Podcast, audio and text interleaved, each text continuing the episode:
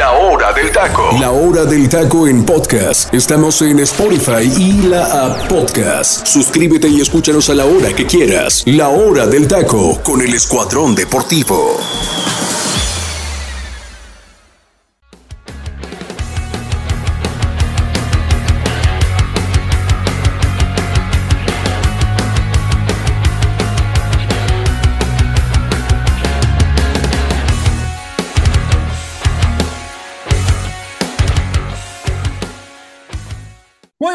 Mi gente. Esto es la hora del taco, el Escuadrón Deportivo a sus órdenes a través de la 101.3 FM para traerles toda la actualidad del fútbol mexicano, qué pasa en la Leagues Cup, qué pasa con la situación del Jimmy Lozano.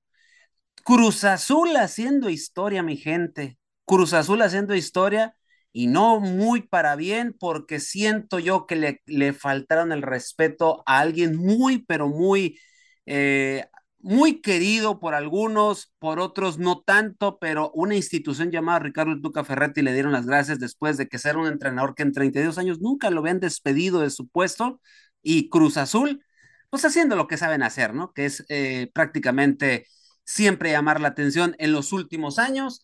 Eh, es lo que acontece en nuestro fútbol mexicano de manera local, pero también, mi gente, hay que platicar y hay que darle su espacio también a lo que pasó en la Leagues Cup.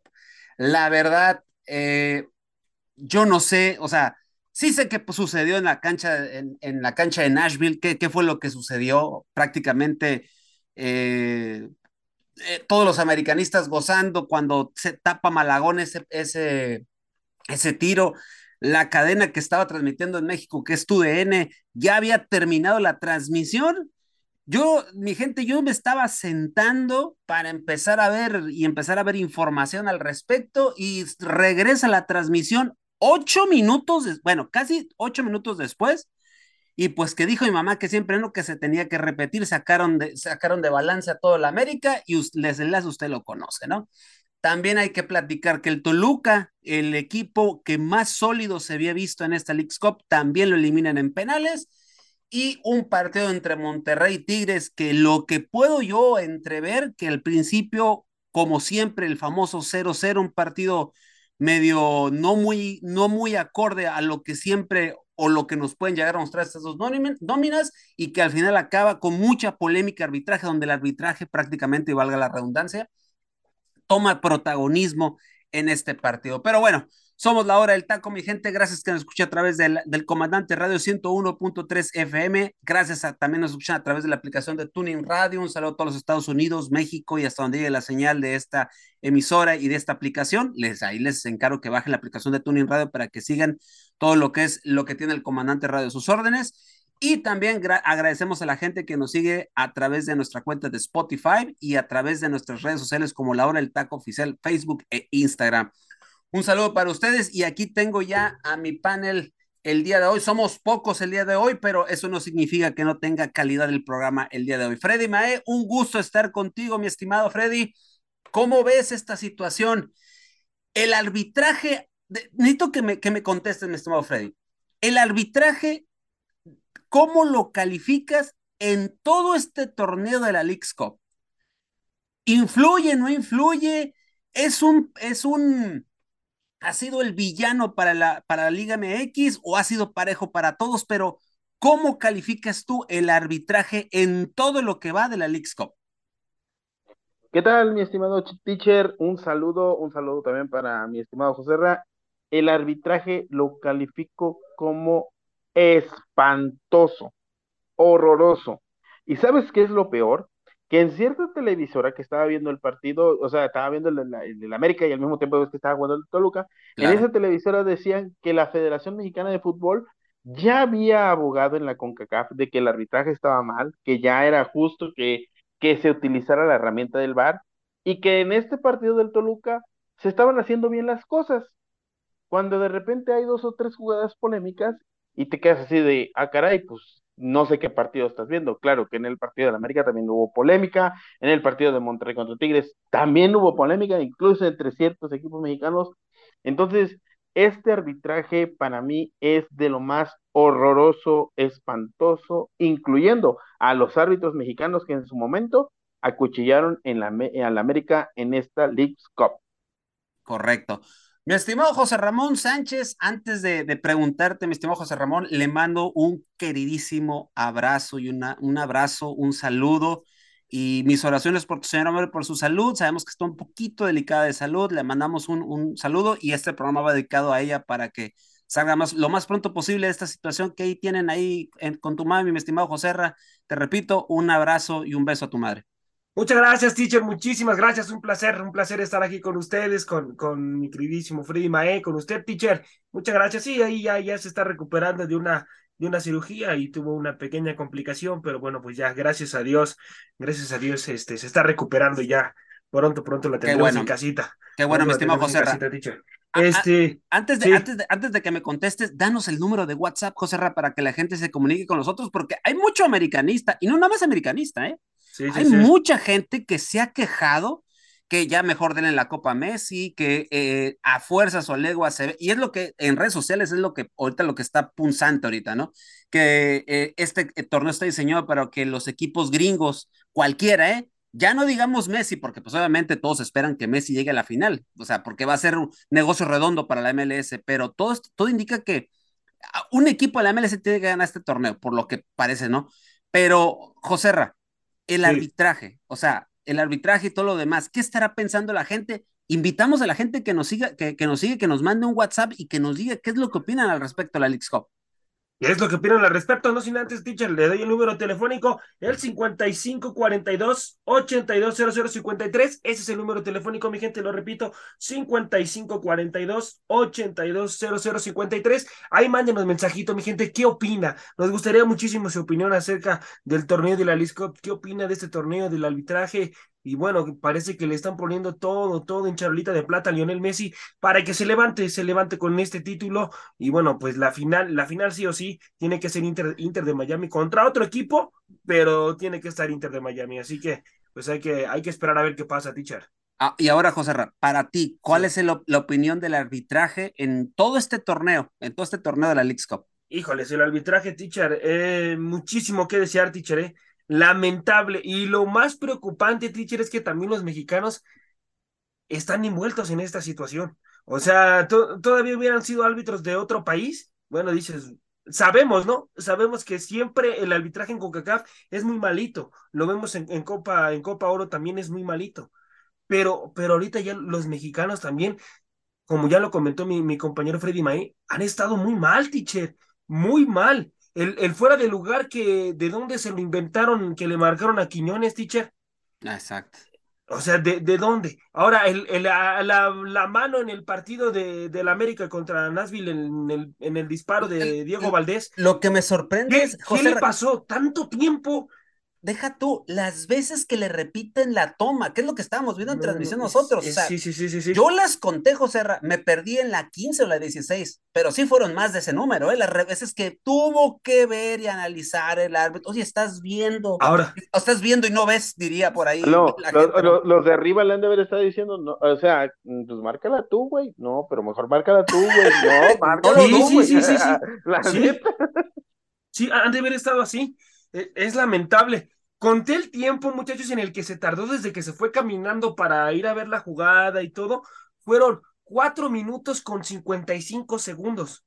Cuatro minutos con cincuenta y cinco segundos vigilando la, la, la, la, la jugada, viendo una jugada que era era muy clara la mano. O sea, yo, yo estaba hasta molesto, estaba eh, diciéndole ahí al árbitro, casi me lo quería comer, ahí en la televisión, oye, ¿qué, qué te pasa, no? O sea, ¿Qué, estás marcando? ¿Qué estás viendo? Yo por un momento, José, que te yo por un momento pensé que no le va a marcar, ¿eh? Yo también, yo dije, no lo va a marcar porque ya se tardó mucho. O sea, porque la, la jugada no era para tanto tiempo, muchachos. No, no era para tanto, era ir un dos, tres segundos, ver que si era muy, muy evidente la mano y marcar el penal. Y ojo, ¿eh? porque hay que, hay que decirlo, en, en la aplicación de Apple TV, donde está obviamente la, la transmisión de, de la League's Cup, Pavel Pardo y el narrador, que no recuerdo su nombre, de inmediato dicen, eso es penal. En la transmisión de TUDN, Ricardo Peláez y, si no me equivoco, también Andrés Vaca, los dos, y el ruso Samogini, los tres, perdón, dicen lo mismo, o sea, es penal, o sea, ¿qué tanto, qué tanto tarda en marcarlo? Sí, sí, sí. O sea, fue, era algo más que evidente, pero yo, José, también lo contigo. O sea, yo también me quería comer al árbitro en ese momento como aficionado americanista, pero, pero qué bodrio de, de, esta situación. Se pierden cuatro minutos, mi estimado José como tú bien dices. cuatro, minutos. se mete el gol, ya está cerrándose el partido y todo lo demás, y es cuando, es cuando, o sea, después del festejo y todo lo demás, dice, cinco minutos. O sea, tenía que compensar lo que se había perdido en el festejo y todo lo demás. Pero da, un poco más de tiempo, José esperando que qué pase. A que pasó lo que sucedió, lo que aconteció, con este gol que cae de Nashville del último minuto y nos vamos a los penales, ¿no? A lo mejor, ahora, sí como dice el dicho, ¿no? Piensa mal y acertarás. El árbitro dijo, ching, es penal, me voy a hacer güey para compensarlo darles unos 10 minutos de compensación, a ver en lo que empatan y ya, una vez empatado, porque el gol vino a caer hasta el minuto 99, cuando todos sabíamos que en el minuto 98 esto se terminaba. Exacto. El balón lo tenía Nashville en ese momento y no, se esperó hasta el 99. Cae el gol y casualidad, ¡pum! Se acaba el partido. Se acaba, exactamente. No, o sea, curioso, cosa curiosa, ¿no, José? O sea, por sí, eso, sí, sí, sí, por, eso yo les, por eso yo abrí con esta pregunta el día de hoy. O sea, ¿qué, qué tal ha sido el arbitraje? A lo mejor yo estoy viendo otra cosa, a lo mejor yo estoy de mal pensado, pero pues, en fin, ¿no? Eh, el, el, arbitraje muy malo, teacher, muy malo, muy acomodado para que todo se lo lleve Lionel Messi, teacher. Todo. Muy, muy, muy localista. Y muy localista, sí, sí, sí, sí, sí. Muy localista. Como, en la Libertadores, teacher, en la Libertadores también suelen ser arbitrajes muy localistas, ¿eh? Pero aquí, aquí sí se están pasando, con todo respeto, ¿eh? No, no, no. No, sí, definitivamente. Bueno, vamos a hacer el análisis del, del, partido de América, que pues obviamente es el que se roba los reflectores, pues ya saben que es el, el, más, el, el más popular, pero también el más odiado del país. Eh, hablando de la Liga MX. Eh, eh, Freddy, te tengo que hacer la pregunta, bueno, ya vimos que el arbitraje sí influye, pero ¿en qué se equivoca para ti el América? O sea, lejos de que estamos analizando que el arbitraje tiene una parte de culpa, pero también el América tiene una parte de culpa en esto, mi estimado Freddy. ¿Tú qué crees? ¿En qué se equivoca el América, sobre todo en los últimos minutos de este partido? Se equivoca en querer revolucionar el partido. Nashville estaba mal en ese momento anímicamente. Correcto. Yo no entiendo cuál era la prisa, cuál era el afán de Fidalgo en arrebatar el balón a Quiñones y querer contragolpear cuando podías haberlo retrasado, jugar, tocar el balón, dejar que pasara el tiempo. Llévatelo el tiro de esquina, ya. Exactamente, o sea, se, se, me hicieron hasta de ligas juveniles lo que hicieron en América, una infamia. Y un error garrafal, Dios mío, por favor, se los suplico. de Araujo es, Llévense a Araujo. O sea, siendo un, entrena, un, un central de experiencia. Oye, Freddy Mae, perdón, perdón, que, perdón, que, te interrumpa. Yo espero que eh, el técnico de, de, de la, el, del equipo de Grecia, el, el este, Matías Almeida, no, haya visto, Almeida no, haya visto, este partido, ¿eh? Y no voy a echar marcha atrás y sabes que ya no me traigan a este tipo, no vale la pena. Sí, definitivamente. Ruéguenle a Dios eso, ¿eh? Ruéguenle a Dios eso, por amor de Dios, ¿eh? Porque él sí está atento de la MLS, ¿eh? Él sí está atento de allá. Sí, sí, sí. sí, sí, no, es que él sabe también, él conoce la liga, o sea, él sabe lo que... Porque, qué, qué, qué, qué, qué bodrio, o sea, literal. Lo de, lo de Néstor no es que, o sea, sabemos de sus, eh, de sus puntos negativos, Freddy, pero, pero la situación aquí es que su, su, cabeza no está en América, su cabeza está pensando en ya que se va a ir y, y, no está concentrado, te das cuenta, no compite, no incomoda, no hace nada, es cierto, desde arriba pierde un balón Sendeja, desde Sendeja es el que pierde el balón. Ojo, eh, porque mucha gente se está criticando que Fidalgo es el de la se aventó un mal partidito también. Sí, Sendeja también. Y no, y también este Leo Suárez, ¿eh? Leo Suárez para mí también quedó de ver. Para mí, para mí el que marcó diferencia se llama Diego Valdés. Con todo respeto, el partidazo que se aventó Diego Valdés, madre mía, ¿eh? Esa es la perra gran, es la perra gran diferencia entre un jugador nefasto, tronco, inútil, bueno para nada, que ya está pensando en Europa y no está concentrado en el partido, a un Diego Valdés que también sabe que tiene error, ofertas en Europa, pero está concentrado en el partido. Correcto. Un, error, terrible que te das cuenta, muchachos, que no deben permitir los equipos. O sea, se, se debe cerrar antes el mercado, no permitir eso porque el futbolista está pensando en, el equipo que lo va a contratar, no está concentrado al 100% en su labor. la verdad es que deben de pensar o analizar hasta qué momento van a dejar la situación del mercado en el fútbol mexicano, porque vean el, ejemplo de Néstor Araujo, esa es una desconcentración total. Correcto. ¿Cómo, ¿Cómo puede ser posible en un balón en el que él tenía que ir a competir, anticiparse? Con el simple hecho de que se anticipara, le, le ganaban movimiento. Ahora se anticipa y entra solo. José, también hay que decirlo, ¿eh? El que también se equivoca por esa banda derecha es Kevin Álvarez. Kevin Álvarez también por lo revolucionado que andaban en eso, como dijo bien Freddy, él, él está allá y se, y, se, y se olvida de regresar a, su marca. En ese momento es cuando, pues, pues, obviamente este cuate de, de Nashville entra como Pedro por su casa. A mí la situación es que el jugador de América, si no me equivoco, es Israel Reyes, tampoco le incomoda para, para disparar el centro, pero Israel hace lo que puede. O sea, ahí sí. Después Cáceres que viene haciendo su recorrido, él se va posesionando y él sabe que el que tiene que estar ahí es Néstor Araujo. O sea, que para mí Cáceres, para mí es junto con Jonathan y Diego son lo mejor del partido ¿eh? de América. Y pues, que por cierto, vaya cabezazo y como se le desfigura la nariz, ¿no? No sé si vieron cuando le acomoda la nariz en... en, sí, sí, sí, sí, sí, a Cáceres, madre mía, ¿eh? Como se le hizo, pero, eh, pero fíjense, o sea, el compromiso, ¿no? Del uruguayo, que eso sí hay que aplaudírselo, porque él pudo haber dicho, no, que me saquen del partido, ¿no? Y, ahí sí, la verdad, hay que, hay que aplaudir al uruguayo la valentía de seguir en el partido, ¿no? Eh, pero ya después lo de Araujo, o sea, es, es, es catastrófico. Y José Ra, yo te quiero preguntar a ti. Sí, eh, dicho. ¿Influye el arbitraje eh, en este partido de América? Porque ahorita estamos tocando, digo, eh, ya vimos la situación de lo que hemos platicado el arbitraje, la, la situación de, de, de, esto de lo, del, del penal de Quiñones y todo lo demás, pero al momento de tener que repetir el, el, el disparo, ¿qué hubiera pasado, José Raquís, la pregunta? ¿Qué hubiera pasado si hubiera sido al revés? no lo repiten, ¿eh? El, ah, el disparo, el disparo de, de, de la Jun se adelantó también, ¿eh? Que déjame decirte algo, José Ra, que ya me, ya me fijé en la imagen, ya me, ya me fijé en la imagen. El portero, todo, eh, su, pie su pie derecho, uno de los, no recuerdo, creo que es el izquierdo, todavía está tocando la línea. O sea, yo lo, yo lo estaba viendo con mis hermanos y me dijo, sí, toca tantito con la punta del pie la línea, eso lo salva. pero, pero para mí, para mí, para mí igual, igual se tenía que haber repetido ese penal, ¿eh? Ok, coincido contigo, pero volvemos a lo mismo, o sea, y si hubiera sucedido al revés, se hubiera repetido, hubieran regresado. No, no, no, no, no, no, no, regresan, teacher, no hacen eso, no hacen eso de tardarse ocho minutos. ¿De dónde, teacher? ¿De dónde se sacan esa situación? Es que la, la verdad, la verdad, yo vuelvo a repetir, nos han tratado peor en este torneo pichurriento, en este torneo nos han tratado peor que en la Copa Libertadores, cuando va a competir los equipos mexicanos cuando iban a competir, ¿verdad? Porque ahorita ya se olvidaron por completo ese torneo.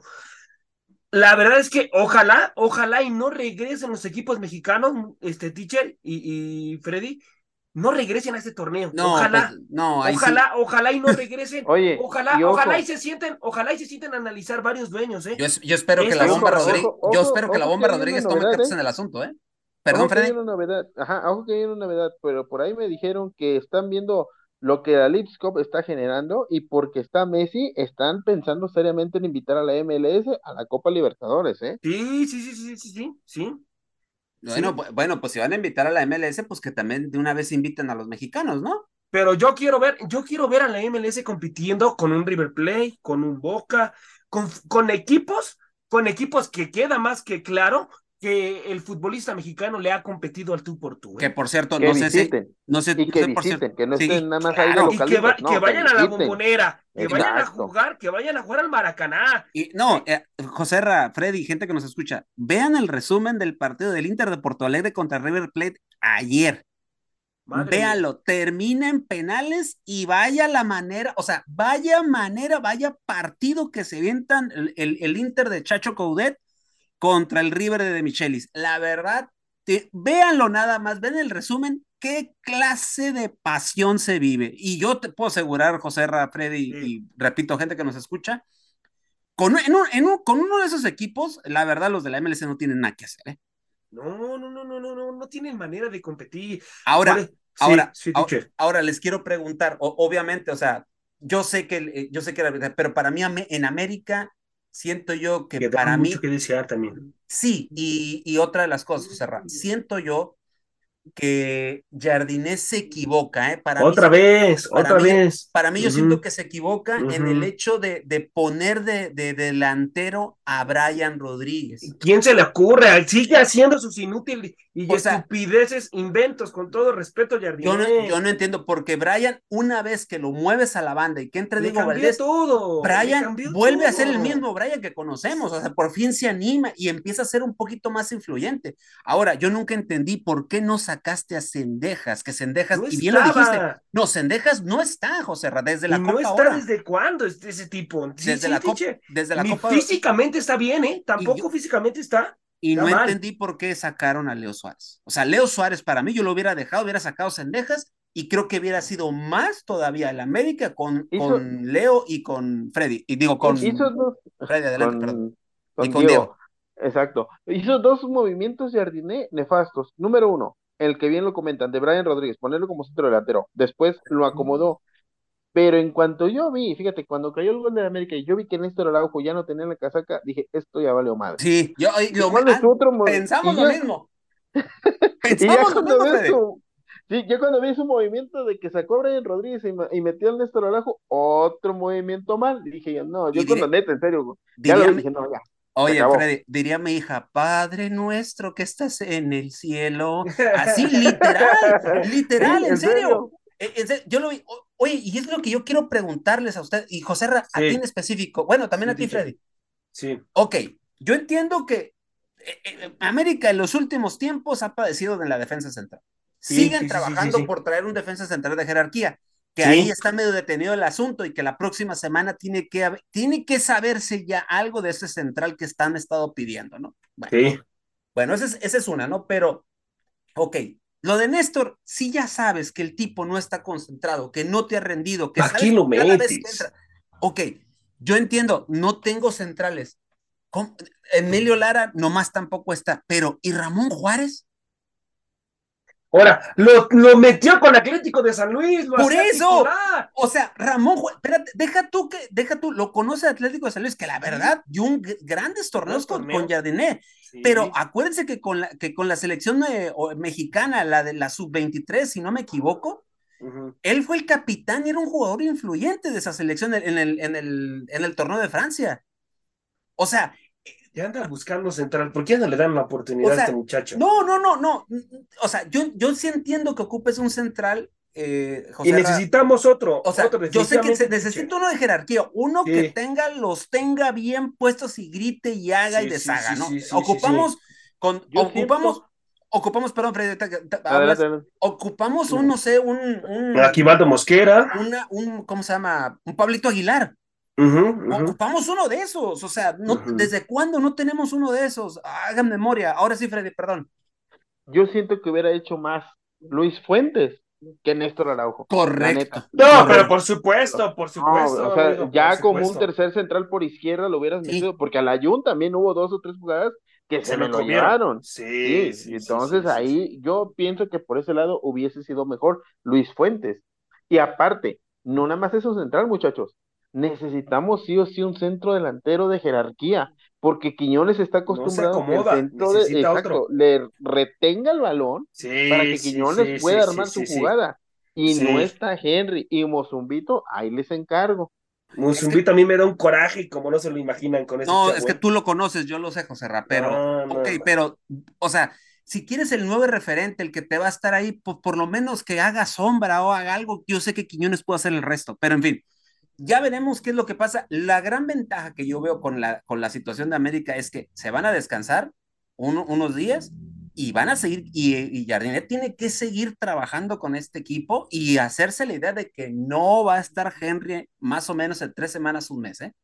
Entonces, un mes, un mes. un mes, o sea, Sí, exacto. un mes, ajá, un mes no está. Y lo, lo mejor del caso es que Cabecita Rodríguez ya El no tarda mucho en regresar, ¿eh? Eh, que esa es una muy buena noticia también, porque el Cabecita también puede ser socio del mismo Quiñones, ¿eh? Entonces, Sí. o sea, hay ventajas y desventajas de esto, pero esto, señores, tanto para América como para Toluca, es un fracaso del tamaño Rotundo, del, del rotundo. Estadio Azteca. Y ahora vamos con Toluca. José, Sí. ¿Qué fue lo que pasó con Toluca? O sea, Toluca era el, equipo más sólido, el, que, el goleador de este torneo. 12 goles llevaba y que si no me equivoco, unos 4 o 5 eh, recibidos. O sea, era un equipo que estaba demostrando muy bien las cosas, pero se encontró con un Minnesota eh, muy respondón. Un Minnesota que, que lo hizo ver muy mal en un primer tiempo. Cuéntanos, José Ra. Sí, muy mal, muy mal. Un primer tiempo para Toluca como nunca lo había visto. Venía haciendo muy bien las cosas y, y la verdad es que en defensa fueron un desastre. Toluca un desastre en defensa. Los primeros 15 minutos compitió muy bien este equipo. Compitió, este, tuvo la pelota, tuvo posiciones largas, este, tocaban bien el balón. Después de esos 15 minutos, no sé qué le pasó a Toluca, empezaron a perderse en la marca, en las transiciones se los comían por completo y luego para acabarla viene la primera anotación, viene la primera, y ahí, ahí fue la caboz de Toluca, de milagro, muchachos, así te los digo, de milagro eh, Minnesota no termina resolviendo en la primera mitad esta llave. Eh, en cuanto le cae la primera anotación a Toluca, se, derrumba, se termina por derrumbar eh, el, equipo y empezaron a desordenarse terriblemente. La anotación de Rosales por parte de, de, Minnesota al minuto 13, que fue tempranero la anotación. A partir de ahí, Toluca se vino para abajo, para abajo, para abajo ya no pudo mantener el, equilibrio futbolístico y yo nada más veía en, la banca al, técnico, estaba desesperado, no, no, no sabía qué hacer. Después le cae la, la, la, segunda anotación al minuto 32. Yo, yo cuando vi esa anotación, que dije, Toluca se va a llevar una goleada de escándalo. Se anunciaba, ¿no? Eh, sí, sí, la verdad es que sí porque Minnesota se anunció, este, se, en cuanto cae el segundo, empiezan a adueñarse más de la pelota, empiezan a tener confianza, tener posiciones largas, y, y yo dije, no, bueno, eh, se viene otra anotación, en eso al minuto 42 viene una transición larga por parte de Minnesota y ya alcanza a cerrar de forma milagrosa el defensa central, que si no cerraba ahí, dejaba mano a mano contra Volpi y hubiera sido ese tercer gol que hubiera sido letal, ¿eh? Letal, letal, la verdad es que yo nunca había visto un Toluca así tan mal en la primera mitad. Ya después se van en la primera mitad dos goles por cero. Se viene en la segunda mitad y Toluca empieza a tener ya posiciones largas, empieza a tener más la pelota y empieza ya a marcar diferencia. Empieza a ser ese Toluca agradable que nos gusta ver en la cancha. Y, y termina empatando Toluca, hace lo complicado. Yo cuando veo que empata dije Toluca ya está del otro lado, porque pues hace lo más difícil de un marcador de dos goles por cero, donde no se veía ni por dónde, termina, termina empatando. Yo dije, no, Toluca ya, ya está en otra llave, este, ya, ya está. Y de repente, en los penales, madre mía, madre mía, empiezan ahí a, fallar los penales y lo termina ganando Minnesota bien, ¿no? Bien en los penales, cuatro goles por dos. Y también, pues, se fue, se fue expulsado Donson al minuto 73 por parte de Minnesota. Pero la verdad es que un Toluca, teacher, ¿Qué, le pasa, eh? ¿Qué le pasa al técnico este, Nachito Ambriz? Se le cae el equipo, teacher. No, no, no mantiene un equilibrio de ataque en los 90 minutos. No, no, mantiene ese equilibrio de posiciones largas. ¿Recuerdas, José que el, programa pasado yo decía, a este Toluca, la situación es que nadie lo ha atacado. Y Minnesota hizo eso precisamente lo atacó, y lo desnudó por completo, al grado de que en el primer tiempo, como dices tú, se pudo ver, se pudo ver una no, ¿eh? En serio, sí, sí, sí. Yo cuando vi este Toluca en defensa era un desastre. Parecía, con todo respeto a la Liga de Expansión, parecía un equipo de Liga de Expansión. no hacía los recorridos. Es que, sí, así son todos los equipos de Nacho Ambriz. Cuando el equipo de Nacho Ambriz empieza a recibir contragolpes y lo empiezan a atacar, como que tú ves a Nacho Ambriz y se queda pasmado, como que no sabe cuál va a ser su no, capacidad, de, respuesta. Exacto. Y ahora, otra cosa, muchachos. Sí entiendo la presión, sí entiendo que te estás jugando un pase, pero no puede ser que estés tan desconcentrado en los penales también, no por Dios, o sea. No todo es golpe. Ya hiciste lo más complicado, amigo. Ya veniste un empate de dos contra dos, ya empataste. Ahora ponte serio en los penales, por Dios santo. Sí, sí, sí, en fin. Eh, Freddy Mae, ¿y qué pasó entonces con el clásico regio, el clásico número 132, si no me equivoco, entre Monterrey y Tigres? Por ahí estaba yo leyendo que a muchos les dio sueño este partido y que ya al final se puso pues mejorcito el asunto, ¿no? Sí, fue, fíjate que fue un clásico que en el primer tiempo, no, literal, hasta a mí me estaba dando sueños muy, muy soso, pues era obvio, no íbamos a esperar un, un partidazo, porque pues para empezar no estaba en el ambiente de Monterrey. Muy poca entrada, la verdad. Te diré que cuando juegan en Monterrey también suele pasar esto. ¿eh? Sí, también, bueno, los narradores como que no ayudan mucho también. sí, este, pero sí, la verdad al principio, fíjate que yo veía un Tigres muy, muy, este, muy inclinado. Me sorprendió la, la respuesta este, que tuvo el Monterrey, pero al Monterrey lo empezaron acuchillando desde temprano porque por ahí un penal polémico y no lo marcaron. El árbitro dijo, no, está fuera del área y vamos a continuar con el partido. Eh, hubo dos o tres jugadas por ahí de, Diego Laines, incluso Córdoba ya se vio, ahora sí que un Tigres totalmente diferente con estos dos jugadores más, con Córdoba, que bien se veía que lo extrañaban, pero se estrenó, se estrenó su estrella, este, Canales. Canales, exacto, con un penal que lo ejecutó muy bien, un penal que a mi parecer también es muy dudoso porque el jugador del Tigres está cayendo, entonces al caerse el jugador de Monterrey tropieza y marcan penal. Al final hubo por ahí un conacto de bronca en la cual, este, pues como siempre, los clásicos, ¿no? Pero sí, se, eh, ¿te acuerdas del América cómo jugaba con el Tan Ortiz? Lo mismo, ¿eh? Sufriendo, así, califica sufriendo, es el mismo estilo de juego y la verdad, este, a este Monterrey ahora lo que les hace falta es un director técnico, porque lo, ese, con Romo, con Ahora sí que este, incluso viendo jugar a, a Funes Mori, Tronco Mori, para mí es un equipazo que tiene Monterrey, pero ahora lo que necesitan es un director técnico que lo revolucione, porque, Dios mío, este Monterrey, no creo que este sea un buen torneo para ellos, ¿eh? Es que tienen que adaptarse, yo lo que les decía, y se los he venido diciendo, o sea, si van, si van a, a hacer con un proyecto largo con el Tan Ortiz, este, eh, este torneo es de adaptación con él. Eh, eh, han estado muy acostumbrados. El mismo Tano lo dijo en algún momento y lo hemos dicho aquí, ¿no, José? Que están acostumbrados a, jugar atrás, pues, o sea, ya de poco a poco se están liberando de eso. Pero volvemos a lo mismo. El Tan Ortiz, algo que siempre yo dije aquí en, en este espacio cuando era técnico de la América, no había variantes.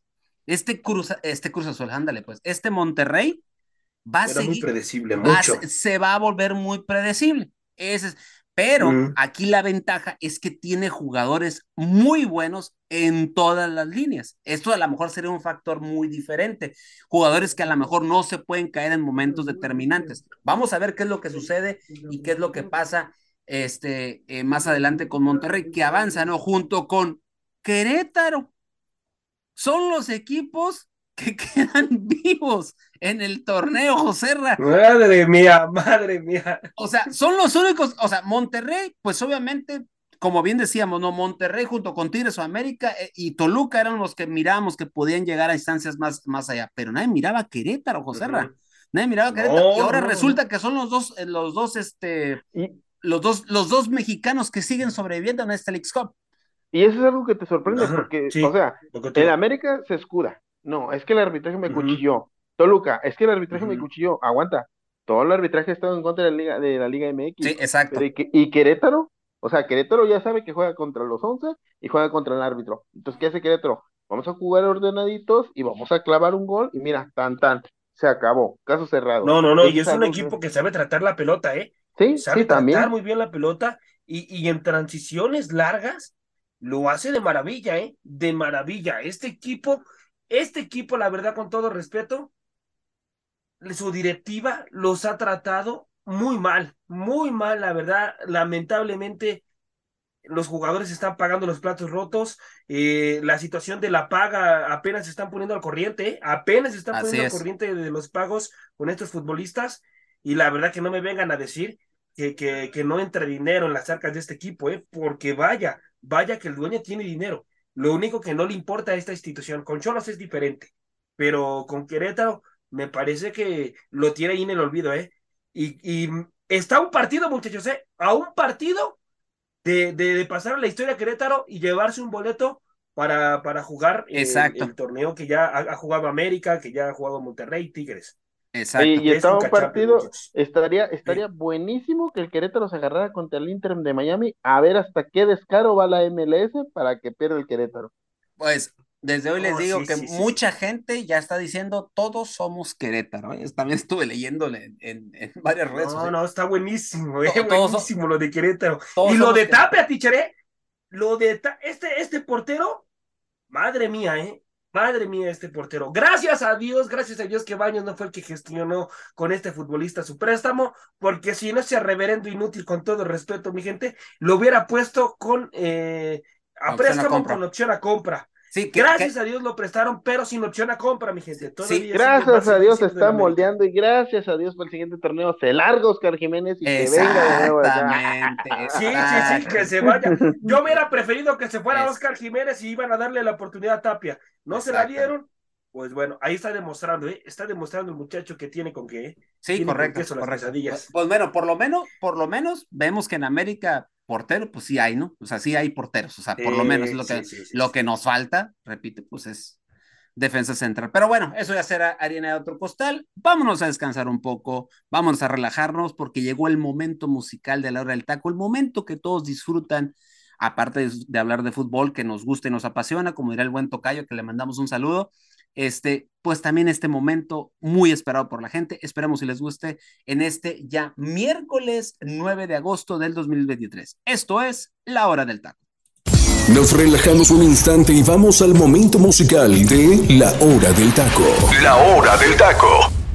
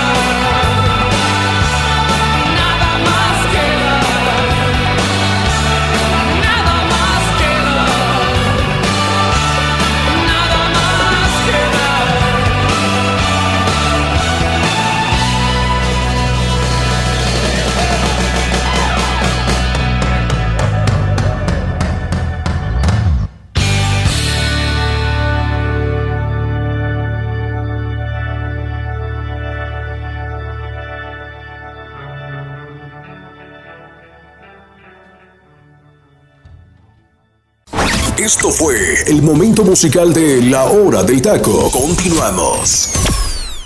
Después de escuchar esta tremenda joya musical. Este momento musical de la hora del taco, mi gente, creo que nos da un mejor sabor de boca después de lo que pasó el día de ayer en el pero la verdad, hoy les traemos una de mis canciones favoritas y yo sé que muchos de ustedes también, de música ligera, con la banda argentina, la emblemática banda argentina que vivirá en la inmortalidad del rock en tu idioma, del rock en español, Soda Stereo, compuesta allá eh, en los años 90 por Gustavo Cerati Zeta Bosio e interpretado magistralmente, obviamente, por la banda de Soda Stereo, del álbum que para mí es el mejor álbum de Soda Stereo, el Canción Animal, en el año de 1990. Pero curioso, o sea, tiene esta canción unas curiosidades muy, pero muy bárbaras. ¿eh? Una de las mejores y más grandes canciones de la historia del rock, o sea, esta canción de música ligera que compuesta, como ya les dije, por Cerati y Zeta Bosio, muy rápidamente necesitaban un, una canción para promocionar este quinto álbum de, de, estudio de, de, la banda, que fue publicado, como ya lo dicho, en el 1990. ¿Y qué creen? En tan solo 3 minutos y 32 segundos de duración, fue lo que necesitaron para componer esta canción que ha trascendido en el rock en español por muchísimas partes del mundo, incluso si no me equivoco, hasta el grupo Coldplay en una presentación en Argentina la canta ahí en el Estado Monumental de River. Entonces, esta canción y la letra es escrita por Gustavo Cerati, el líder de esta agrupación y que obviamente pues ya sabemos eh, que falleció hace algún tiempo. Y ¿De qué trata eh, todo esto? Pues resulta que surge con la de una conmemoración a la música pop. En una entrevista para la revista Rolling Stone, Cerati señala que cuando era niño, sus padres tenían una caja de discos que llamaban clásicos ligeros de todos los tiempos, en la que tenían música de todo tipo. Tras su participación en un álbum con Daniel Melero, Gustavo Cerati toca un tema llamado música lenta y siempre tenía en la mente frases como clásicos ligeros y de música lenta y ligera. Entonces decidió escribir la canción que definieron la idea de la música pop, lo cual se convertirá en un tema que haría sentir orgullosos a todo lo que fue la banda de Soda Stereo y inicia con De aquel amor de música ligera y ella durmió al calor de las masas, etcétera, etcétera, expresó el músico argentino. Y es que es un, eh, para él es un, esta canción es un homenaje a todas aquellas canciones del rock en español, del rock pop, que él escuchó durante mucho tiempo y que a la postre da como resultado el tema que les trajimos hoy en el momento musical de la hora del taco, llamado de música ligera. Mi estimado José Ramón, pues yo sé que si no te gusta, mejor salte, por favor, del estudio el día de hoy. ah, teacher, es una obra de arte lo que acabo de escuchar. De otra manufactura, dirías tú. De otra manufactura, ya no había dicho esa palabra, de veras, mi gente. Una canción fantástica, teacher, fantástica. La verdad es que de una gran, gran banda. Y que siguen pasando las generaciones, teacher, y se sigue escuchando. La verdad es que yo también soy fan de esta banda y, y no hay día no hay día que no, que no la escuche. ¿eh? La verdad es que eh, esta, esta canción tiene también un significado de, de amores ahí, ¿eh? ¿eh? en, la, en ciertas frases que claro, tiene claro. Esta, esta, rola. Eh, tiene ahí una, una situación de amores, pero es una extraordinaria, extraordinaria canción. Y, toda, y todo ese álbum de, de Gustavo Cerati, el Canción yo, Animal. Yo, yo, concuerdo con usted de Canción Animal, eh, son rolas fantásticas, ¿eh? No, tiene, no, no. tiene un tiene, todas esas canciones tienen significados importantes, ¿eh? Muy importantes, así que. No, no, no, hay, hay canciones, oh, no, no, no, no, no, no, es, ese álbum para mí, te lo digo, José Ra, estaba en la secundaria, es el, para mí es el mía. mejor álbum, escúchelo, uh -huh. mi gente, yo se lo recomiendo, ya viene el fin de semana, escúchelo con detenimiento, es una joya de arte, empezando solamente por la rola de hoy. Mi estimado Freddy Mae, ¿qué te pareció la elección del día de hoy a esta mitad de semana de la hora del taco? No, hombre, un reloj, no, no para recargar pilas, la verdad, una rola que, que tú puedes ir en el carro, escucharla a todo volumen y la persona de al lado se contagia y la empieza Por a cantar supuesto. en esos bares retros de los 80, 90 que estás tomando y te proyectas con esta rola. La verdad, muy buena rola que se ha escogido para el día de hoy. Correctísimo, mi gente. Bueno, pues vamos a, a seguir con lo, con lo, del programa. Y es que, mi gente, Cruz Azul haciendo Azul. historia. Cruz Azul haciendo historia, mi gente. ¿Qué les puedo decir? un técnico que tiene dirigiendo más de 32 años y que nunca, y que nunca había sido corrido de ninguna institución, por primera vez Cruz Azul la aplica con Ricardo el Tuca Ferretti. A mí no me gustan sus maneras, sus modos y sus formas, pero José Rafredi, gente que nos escucha, hay que reconocer que el señor es una institución dentro del fútbol mexicano, uno de los técnicos más ganadores. Nos podrán gustar sus no, sus formas, su metodología de trabajo y todo lo demás, pero José Ra, creo que no era la manera de haberle dado las gracias al Tuca, ¿no? No, no, no, no, teacher, no, la verdad es que no eran las maneras, la verdad, y lo digo así con todo respeto, mi gente, a lo mejor eh, mucha gente va a estar de acuerdo conmigo, mucha gente no, pero le quedó grande, le quedó grande al Tuca Ferretti, eh, le, le, quedó grande, perdón, a, Cruz Azul, le, quedó grande a Cruz Azul un técnico como el Tuca Ferretti, la verdad. Con todo respeto, sí se lo digo, y vuelvo y lo repito, mi gente, recálquenselo, la gente que le va a Cruz Azul, les quedó grande este técnico, la verdad. Qué lamentable porque pues nos damos cuenta, teacher, de que la directiva la directiva está haciendo lo que quiere con Cruz Azul. Correcto. No hay orden en este equipo. Es lamentable. Ya, ya el Tuca, sí recuerdan la conferencia de prensa donde dijo que todo según estaba bien y que, sí, obvio, que no había problema. No es cierto, ¿eh? Tuvieron una discusión, una discusión muy importante entre el Tuca Ferretti y, y la directiva. El Tuca, el Tuca ya les había dicho que hasta aquí, ¿eh? Ahí nada más les paso el dato, ¿eh? Pero lo detuvieron, ¿eh? El Tuca ya les había dicho que él ya no quería seguir. Pero lo detuvieron. Exacto. Habla, hablaron con él toda la, la, comitiva, el Conejo Pérez y todo, eh, Ordiales, que no sé qué es lo que hace ahí ese señor.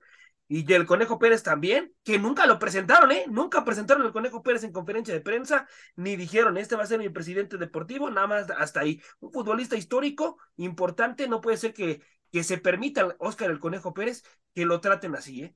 la verdad, la verdad es, es lamentable una institución que lleva arrastrando el prestigio desde hace ya muchísimo tiempo. Destrozaron al equipo en un año, teacher. Y, y Freddy, hay gente que nos escucha. En un año, un año les bastó para destrozar el equipo. Es que ya, no, si te das cuenta de quien levantó la novena en, en esta institución y, que, y, que, decíamos, ¿eh? Este, este grupo, este grupo de jugadores puede ser época. O sea, tenían un buen equipo de fútbol y de, esos, de ese equipo ya no queda absolutamente nada. Ricardo Peláez, Ricardo, ¿recuerdan cuando estuvo Ricardo Peláez en ese, en ese... Sí, sí, sí, ¿cómo no? Ricardo Peláez, ya lo conozco y me imagino perfectamente que les ha de haber exigido sí o sí a toda costa que le trajeran eh, los futbolistas pues, a tiempo. ¿eh? Que yo lo que recuerdo fue el último entrenador al que le trajeron los refuerzos a tiempo, ¿eh? Porque, porque de ahí en fuera, cuando se fue Ricardo Peláez de Cruz Azul, fue lo peor que le pudo haber pasado a Cruz Azul, la verdad, con todo el respeto, ¿eh? Así lo digo, con América hizo muy bien las cosas, con Cruz Azul me parece que también hizo muy bien las cosas de Ricardo Peláez, con Chivas ahí me parece que quedó mucho a deber, pero fue lo peor que le pudo haber pasado a Cruz Azul, que se saliera un, un, un, un tipo que sabe hacer muy bien las cosas y que, y que exige Ricardo Peláez exige a la directiva para que él mismo dé resultados. Y, sabe él perfectamente que al exigir no solamente se protege él mismo, también protege al técnico y protege a toda la institución, porque pues de, ahí, de, ahí, salió campeón Cruz Azul. Ya, ya no está ningún, ningún futbolista importante como el Cabecita. Eh, ya, ya no están esos futbolistas que marcaron una época importante en Cruz Azul. Yo, yo cuando vi que empezaron a desmantelar el equipo así de esa manera, yo dije, ¿qué, qué, qué pasó? ¿Qué, lamentable, ya no hay nadie, ya no hay nadie, Pablito Aguilar también, o sea, se, salieron futbolistas puntuales, no tenías que haber movido para nada esa, es, ese equipo, tenías que haber hecho unos cambios ahí pequeños, unos defensas centrales, un contención, que era lo que necesitaba Cruz Azul, pero de ahí en fuera no tenías que haber hecho un cambio como lo hicieron tan drástico. Entonces, la verdad es que es lamentable y dan pena ajena, dan pena ajena ahorita, la verdad. Y luego lo corren, Tiche, con todo respeto, lo corren en, en un torneo que ni siquiera es la liga. O sea, la, la verdad, lo corren en un torneo que es la League Cup. O sea, díganme, por favor, si de alguna manera ese torneo te, te, puede dar la exigencia para que corras un técnico como el Tuca Ferretti. O sea, dijéramos tú, fue a Copa Libertadores, hizo el ridículo. Ah, bueno, bueno, ahí es diferente. Pero fue en la League Cup. O sea, y, y, la verdad, la verdad no fue culpa del Tuca Ferretti, ¿eh? Yo deslindo al Tuca Ferretti de toda esta situación. Él simplemente quiso hacer las cosas bien y no lo dejaron, teacher. No lo dejaron porque Cruz Azul, hay una gran mafia metida ahí en Cruz Azul. Una mafia impresionante. Eh, están, están en pelea todavía, ¿eh? Entre, entre abogados y varios por la cementera, ¿eh? Entonces, mejor primero que arreglen esa situación de la cementera y ya después que, que, que se vayan con el equipo. La verdad es que es lamentable, lamentable lo de Cruz Azul, es penoso. Y ya, y, y ahora quien se perfila es Diego Martín Coca, ¿eh? Volvieron las pláticas para que esté Diego Martín Coca eh, como técnico. Yo lo que sé, José Racón, Diego Martín Coca, eh, según un, algo que leí de Rafael Ramos, eh, este periodista que trabaja para la cadena ESPN, decía que Coca la está pensando por el entorno que tiene Cruz Azul, ¿eh? Es que. O sea, por eso la está pensando y que se sabe que eh, Bragarnik es el, el, promotor que tiene copado todo en Cruz Azul ahorita, ¿eh? Sí, sí, sí. Entonces, sí. entonces está, está, está, está de loco lo que sucede en Cruz Azul. Carlos Hermosillo, un, un, referente obviamente de la máquina celeste de la Cruz Azul, dice que un equipo grande se ha convertido en un equipo mediocre. O sea, sí, sí, sí, y, y, y, te doy este dato, José Ra. 22 entrenadores en Madre 27 mía. años. Madre mía. Y, te, y, es más, aquí tengo la lista, Freddy, para que la escuches tú también y hay gente que nos escucha. Ahí les va la lista, José Ra, también. Víctor Manuel Bucetich, Jesús del Muro, Luis Fernando Tena, José Luis Trejo, Mario Carrillo, Enrique Mesa, José Luis Ardívar, Rubén Omar Romano, Isaac Misraji, Sergio Marcarián, Benjamín Galindo, Robert Dante Siboldi, Memo Vázquez, Sergio Bueno, Joaquín Moreno, que ha estado entre una y otra y otra, ¿no? Tomás Boy, que en paz descanse, Paco Gemes, Pedro Caixinha, no, Juan manches. Reynoso, Diego Aguirre, Raúl El Potro Gutiérrez y tu abuelito Ricardo El Tuca Ferretti. Esos son los... Ah, no, Esa no, es la lista de entrenadores. lo de Diego Aguirre lo corrieron por el 7-0 con, con América, ¿no? ¿Recuerdan? Por supuesto. Y, y, fíjate, y, y, a todo esto súmale, en estos años, en estos años que, que acabamos de mencionar, solamente dos títulos de liga, un título de copa, uno de CONCACAF y una asistencia a un mundial de clubes. Tú dime, ¿todavía lo tenemos que seguir, Freddy Mae? ¿Todavía lo tenemos que seguir considerando como un grande dentro del fútbol mexicano? No, bien lo puntualizaste. Yo también vi esa, ese, este, ese video de Carlos Hermosillos porque dijo, un equipo grande lo convirtieron en un equipo chico y mediocre. Eso fue lo que sí también.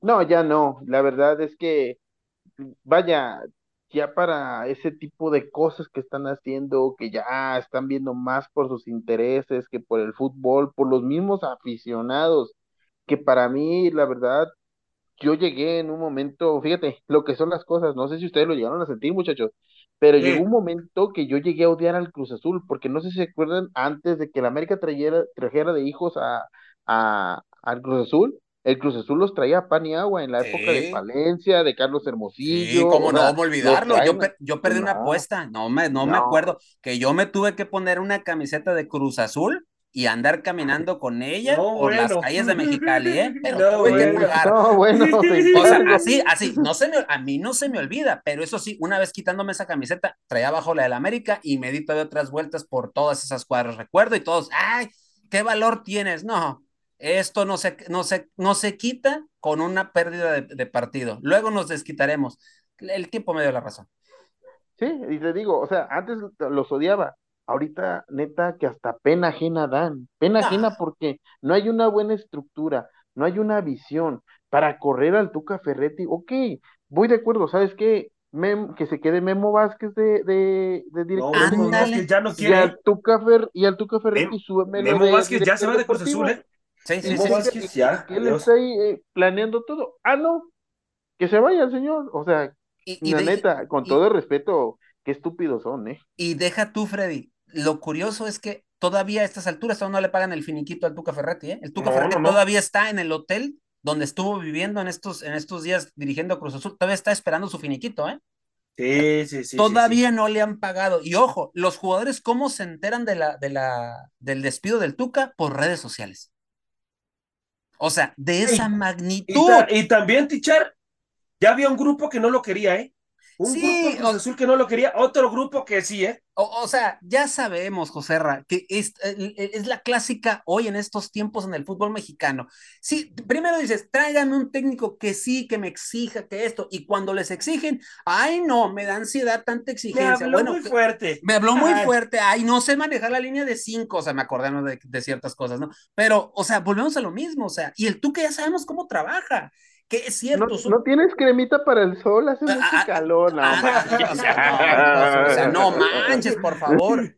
O sea, definitivamente, como bien dice Freddy, ¿quién maneja Cruz Azul? Es que, recordad, eh, está el señor Velázquez al frente de esta institución, pero recordar que el equipo se está manejado por una cooperativa. Hay muchas voces alrededor de él. Y esas voces en su momento le dijeron, tráete al Tuca, es la solución. Y esas mismas voces le dijeron, quita al Tuca, ya no nos sirve. Y ahora le van a dar la responsabilidad a Jaime Ordiales para que traiga un técnico a Cruz Azul, que el último técnico que trajo, ¿quién fue? El señor 7-0, el señor 7-Up. O sea, el señor Diego Aguirre. O sea, le van a dejar la responsabilidad de él de que traigan al técnico. Comenta, bien comentas, José, lo de, lo de Diego Martín Coca, pero Diego Coca no quiere. Entonces, yo por ahí le, leí otra vez que van a poder volver a platicar con Hugo Sánchez. Van a volver a platicar con él a ver si el Pentapichichi vuelve o regresa a un banquillo, pero después de tantos años, ¿no? Entonces, Está interesante. también Hugo, Sánchez quiere cobrar como tipo Ancelotti, quiere cobrar como Pep Guardiola, también que no se pase de lanza. No, yo lo sé. Que, está viendo que no hay jale y todavía quiere cobrar perlas de la Virgen, no manches. sí, sí, sí, sí. sí. A ver, y les quiero preguntar, a ver, a los dos, eh, Joserra, ¿es, el fin del, ¿es el fin del Tuca? Este, no, no, no, no, de ninguna manera, de ninguna manera me parece que no. El, el Tuca, eh, pues tomó malas decisiones, teacher. La verdad, no analizó de forma correcta lo que le pasó con Juárez al principio, ¿no? No, no, no lo analizó, inclusive él mismo lo dice, ¿no? Que con Juárez tomó una mala decisión. Y después con Cruz Azul, me parece que tampoco se sienta a analizar bien el Tuca qué está pasando con esa institución. Y ya cuando se mete, pues ya se da cuenta realmente de lo que se está viviendo en la directiva. Entonces, no, me parece que no, el Tuca eh, lo veo yo dirigiendo otro, otro equipo, no en este torneo, pero sí me parece que, que se le van a volver a abrir las puertas con otros equipos, teacher, ¿eh? Ok, bueno, este, vamos a ver qué es lo que sucede. Freddy Mae, ¿qué, qué, qué opinión? ¿Tú crees que el, el, el, Tuca sea el final? Mucha gente dice que ya es, es un técnico que se quedó atrapado en una metodología de hace algunos años, que no ha avanzado, que ya no tiene la misma intensidad. De, hecho, hace algunos, te recordarás, hace unas semanas, eh, un reportero por ahí dijo que ya no iba a los entrenamientos, que ya no le ponía la misma intensidad, y algunos ya dan por hecho de que esto sería lo, último que vemos del Tuca Ferretti, pero ¿tú qué piensas? ¿Es el final de Ricardo Ferretti en el fútbol mexicano?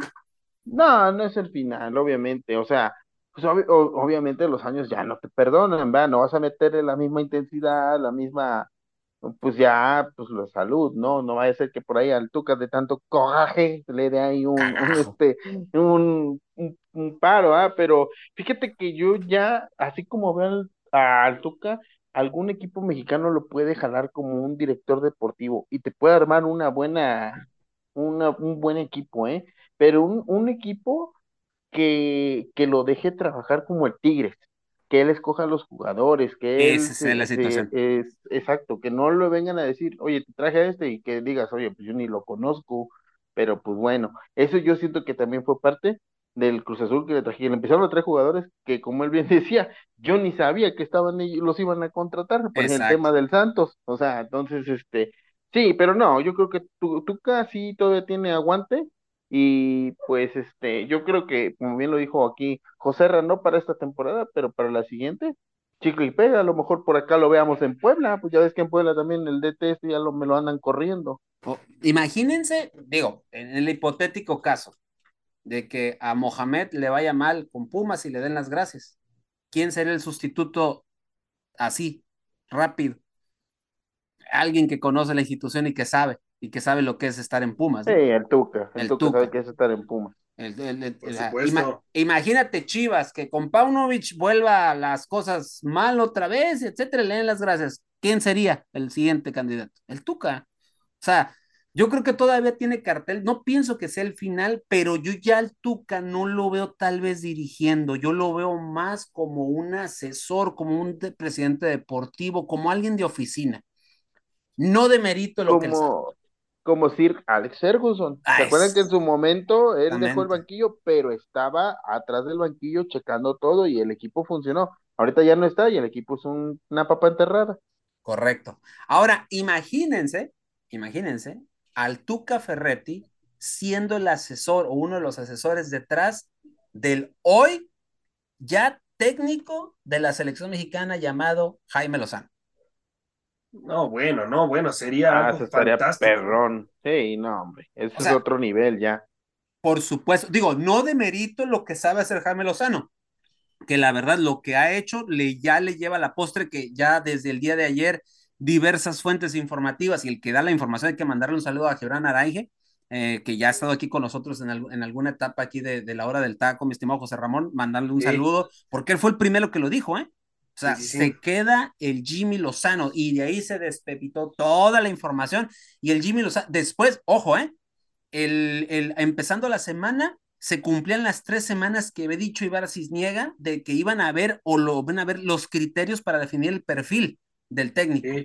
Entonces, por ahí se mencionó, ojo con lo que, con, ojo, no sé si ustedes lo, lo sabían o lo escucharon, gente que nos escucha, que la bomba Rodríguez está ahí entre mente a Antonio Conte como uno de los uno de los principales este, candidatos para dirigir la selección. Pero Antonio Conte también es un tipo sumamente disciplinado que termina, sus, termina eh, que ha terminado sus equipos, sus últimos equipos mal, porque de lo, es raya en la disciplina y raya en lo grosero. Pero es un tipo que trabaja y le gusta. Entonces, yo me lo imaginé y dije yo, sí, antes de saber lo del Jimmy, ¿no? Dije, madre mía, si llega este señor, ya me imagino, los de selección le van a tender la camita, van a empezar a decir no, que... No, no, no, no, no, no, tiche, no. No, me da ansiedad, no me grites, no mis me oídos, por favor. O sea, no. y no me pongas a jugar diferentes líneas, sistemas de juego, no, ¿cómo te explico? No, no, o sea, pero bueno, Ahora, pero ya después de eso, pues obviamente la federación ya da el visto bueno y se queda eh, el Jimmy Lozano. Buena noticia para el fútbol mexicano, José No, muy buena, extraordinaria noticia. Extraordinaria noticia. La verdad es que una, una noticia muy, pero muy buena, teacher. Se lo había ganado. Se lo ganó. ¿cómo no? Se lo ganó con Copa de Oro. Y yo, a mí, yo quiero mandarle un saludo a todos los periodistas que han dicho que necesitaba experiencia, que no, que todavía está muy verde, que no. Por favor, el señor ya está lo suficientemente preparado lo suficientemente preparado para, para, para tomar una selección mexicana y queda más que demostrado, ¿eh? Les cayó la boca, yo no escuché pedirles disculpas, ¿eh? A todos los que estaban diciendo que no, que le iba a quedar grande la selección. Sí, ganó Copa Oro, sí, sí, sí, sí, pero vino a arreglar una situación en un abrir y cerrar de ojos, ¿eh, teacher? Como con varita mágica, teacher, ¿eh? Y lo más importante es que este, este técnico, Jimmy Lozano, tiene a los jugadores de su lado, teacher, los tiene de su lado.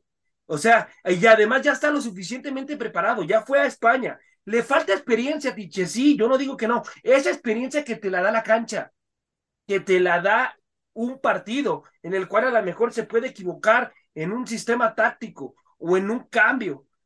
Eso, pero eso, eso lo va a ir aprendiendo sobre la marcha. No, pues son cuestiones muy básicas, teacher. Y la experiencia me parece que ya la tiene. No, y deja tú la experiencia, Joserra. O sea, es ganador, ya tiene una medalla de bronce y una copa ahora. Ah, no, ah, pero la demeritan, ¿eh? La demeritan. O sea, o sea pues, sea como sea. Le, quiero mandar un saludo de la torre, ¿eh? Por cierto, ahí este señor que, que, decía que no, es que cómo ganar una medalla, sí, pero fue el tercer lugar, dice. O sea, lo, lo, lo, dijo así como si, como si hubiera sido algo muy AX. No, ganar esa medalla es muy difícil. Y además, recuerden que a Brasil, Brasil no le hizo gol, ¿eh? Brasil no, le hizo gol a Jimmy Lozano. obvio. Yo creo que eh, el Jimmy Lozano se supo ganar el respeto y el cariño de los futbolistas mexicanos. O sea, y a mí lo que me gustaría más que nada es que sabemos que vamos a jugar la Copa América, que estamos invitados. Que pase lo que pase en ese torneo, que pase lo que pase, el Jimmy Lozano se vaya al Mundial del 2026. Que este proceso no nada más sea este que el Copa América, no, vamos a cambiar de té, no, no, no, no, no. Que todo lo que, que si nos eliminan a la primera, que lo que sea, que lo, dejen trabajar hasta el Mundial. Porque créanme, que con él no hay mejor DT que no sienta su propia nación. Entonces déjense de estar inventando. Te va a doler más a ti como mexicano que a un extranjero. Ahora, eh, compañeros, ya para cerrar el programa el día de hoy y ya... Y quiero, y, antes de cerrar, quiero mandarle un saludo a mi amigo Freddy López, que vea que se queda un buen DT, que no estamos esperando a que el piojo termine su ciclo con el cholaje, no. Ah, ahí le vi una fotito, ¿eh? Ahí le vi una fotito y, muy sonriente el señor y, lo anda criticando primero, ¿eh, amigo? Eh, sí, y por favor, este, comuníquese con él, no, no sé si siga llorando después del 5-1 que recibió. Es lo que, iba, es lo que iba a decir, es lo que iba a decir. Freddy López, hoy no, mi gente dice, ¿dónde está el, el, el FIFI de Tijuana? Pues resulta y resalta que el señor anda como muñeca de trapo por todos los rincones de Tijuana llorando porque ayer el América Femenil le puso un baile. Ah, de aquellos, ¿cómo le explico? Impresionante las águilas eh, del América, el equipo femenil, impresionante. Estas sí juegan, estas sí tienen un proyecto este, sólido. ¿Cómo se llama? ¿Daniel? ¿Quién, perdón? Eduardo, perdón, también Eduardo, también por ahí anda Sí, sí, pero Eduardo, él sí se disculpó, él, sí trabaja, ¿no? Que Freddy es fifi, pues, él, es fifi, él, él hace lo que él quiere. Y pues hoy no vino porque estaba, estaba, le dio ansiedad el partido de ayer, en fin. Bueno, antes ya de despedirnos, y ahora sí, rápido y piénsenlo, ya para cerrar. Joserra, tres cosas que le tienen que, eh, que le tienen que, en las cuales tienen que apoyar a eh, Jimmy Lozano en su dirigencia del Tri. Los federativos y la liga, obviamente. Tres cosas que tienen que apoyarlo. Tres cosas. Me parece que una de las cosas que tienen que apoyarlo es darle asesoría a diferentes técnicos, teacher, de diferentes selecciones, porque me queda clarísimo que se va a enfrentar, por ejemplo, a la selección de Alemania en un partido amistoso. Eh, tiene que conocer muy bien sus parados tácticos y no, y no, y enseñarle a, a Jimmy que no solamente tenga un sistema de juego, teacher, que tenga varios, y eso, y eso solamente se lo van a dar técnicos como la Volpe, como el mismo Tuca Ferretti. ¿Por qué no lo meten al Tuca Ferretti que él mismo le diga? Imagínense toda la riqueza de experiencia que le puede dar el Tuca Ferretti, una asesoría a Jimmy Lozano acerca de cómo parar a sus equipos con, bueno, que sabemos a lo que juega el Tuca, ¿no? Pero la asesoría que le puede dar el Tuca Ferretti a, Jimmy es fantástica. Me parece que mm, le falta eso a, a Jimmy Teacher, que tenga más, más variantes tácticas es lo único. Yo no le, yo no le cambiaría absolutamente nada más a este, a este técnico, porque sabe hacer grupo, teacher. Alguien que no cualquiera sabe hacerlo, ¿eh? No cualquiera sabe hacer grupo, y mucho menos con una selección, y mucho menos con la nuestra. Porque si hay una silla más complicada después de la del presidente de la República, me parece que es la de la selección mexicana, teacher, ¿eh? Sí, sí, sí, sí, porque se mueve mucho dinero, muchos intereses, muchos patrocinadores, muchas cosas, y me parece que es, es lo único que yo pediría, que ayuden a Jimmy Teacher en asesoría de movimientos tácticos, cómo, cómo enfrentar a, las selecciones que, con las cuales va, va a jugar los partidos amistosos. Y eso, Teacher, porque me parece que su cuerpo técnico está perfecto, ¿eh? Tiene un gran cuerpo técnico, ¿eh? ¿Eh? También lo, lo, lo, demeritaban y decían que no, que le faltaba un cuerpo técnico de gran experiencia. Déjenlo a él trabajar. Si él quiere trabajar con ese cuerpo técnico, déjenlo. Se va a topar con pared, sí, va a haber partidos en los cuales vamos a decir, ¿quién se equivocó? A lo mejor en este parado táctico, se equivocó en estos cambios. Sí, pero eso se, lo tiene que aprender, tiene, necesita más experiencia y eso únicamente se lo va a dar la cancha la cancha, no otra cuestión. El señor ya se preparó en España, el señor ya tuvo pláticas con grandes técnicos de España, ¿eh? De, de España y de Inglaterra. Con Jürgen Klopp tuvo una plática muy, muy enriquecedora para él. Lo hizo nutrir mucho de fútbol. Entonces, me parece que está, preparado, teacher. La experiencia, vuelvo y repito, se lo va a dar la cancha, ¿eh? definitivamente. Correcto. Eh, Freddy Maed. Número uno, que lo dejen trabajar a su manera a su estilo y a su gusto. Okay. Número dos, que lo dejen escoger a los jugadores. Por favor, no, las marcas. No, que, ay, que este vende, que este no vende. No, no, no, no. Que el que esté en mejor momento, porque eso es lo que a él le gusta. Exacto. Y número tres, que le consigan partidos amistosos contra selecciones de jerarquías, no moleros, no que contra contra Madagascar, no contra, no, no, no, contra un Alemania, un Brasil, un Uruguay, me, voy a, te imaginas, enfrentas a Madagascar, vas a escuchar, quiero mover el bote y todo eso, no, no, no, contra selecciones de jerarquías, esos tres puntos. Y también que los exija él, ¿no? También que los exija él, eh, porque y, ahora sí, ¿eh? agradecidos de tener un técnico mexicano que va a sentir diferente los partidos. Definitivamente, ¿eh? definitivamente. Correcto. Bueno, mi gente, nos despedimos ya. Esto es la hora del taco a nombre de eh, Freddy Mae, José Ramón Sánchez y Delfino Cineros en la conducción. Nos escuchamos en la próxima, Dios mediante. Con permiso y que tenga usted un muy buen día y muy buen provecho.